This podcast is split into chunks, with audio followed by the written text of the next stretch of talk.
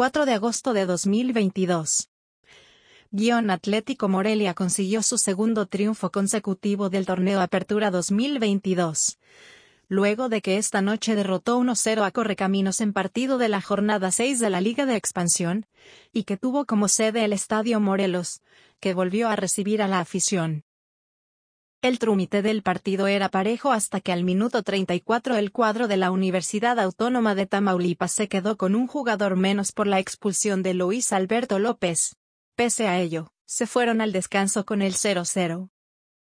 Al minuto 58 se dio el debut del último refuerzo rojo amarillo. Brian La Cobra Mendoza, y al 69 apóstrofe el arquero visitante, Eder Martínez, derribó a un rival dentro del área, y se marcó un penal que Sergio Vergara anotó para dejar la victoria en casa.